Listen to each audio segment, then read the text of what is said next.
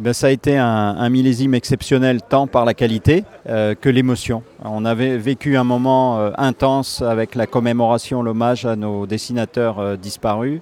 Et dans la salle, on a senti, on va dire, une chaleur humaine qui s'est dégagée. Il y a eu un moment vraiment très très fort. On va parler avant le millésime donc de l'hommage à Tinius et Honoré. Quelle a été votre réaction quand vous avez appris les attentats de Charlie Hebdo en janvier dernier? C'était pas possible.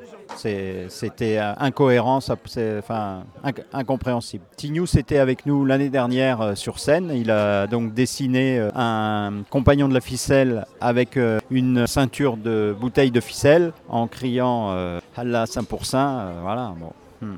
Oui, on a fait un hommage avec une minute de silence et les applaudissements qui ont suivi, euh, c'était interminable. Je veux dire, comme quoi la- les gens ont vraiment ressenti, avaient besoin de s'exprimer et de donner leur soutien, c'est-à-dire de, de partager euh, le plus jamais ça. Quoi. Cette année, vous avez choisi Emmerich. Comment ça se passe le choix du dessinateur? C'est les autres dessinateurs qui proposent? C'est vous? C'est ça, c'est le groupe de derniers dessinateurs qui cooptent le futur. hein. Et ensuite, euh, il nous donne les coordonnées du dessinateur, on le contacte, il est souvent très surpris parce qu'il s'y attend pas. Donc on lui présente le concept, on lui envoie des bouteilles, on lui laisse réfléchir et ensuite il nous fait des propositions de plusieurs dessins et on, valide ensuite l'un des dessins. Et c'est parti pour un an, un an de, de fête, un an de moments inoubliables. Donc euh, la ficelle en chiffres, c'est euh, important pour l'Union des vignerons?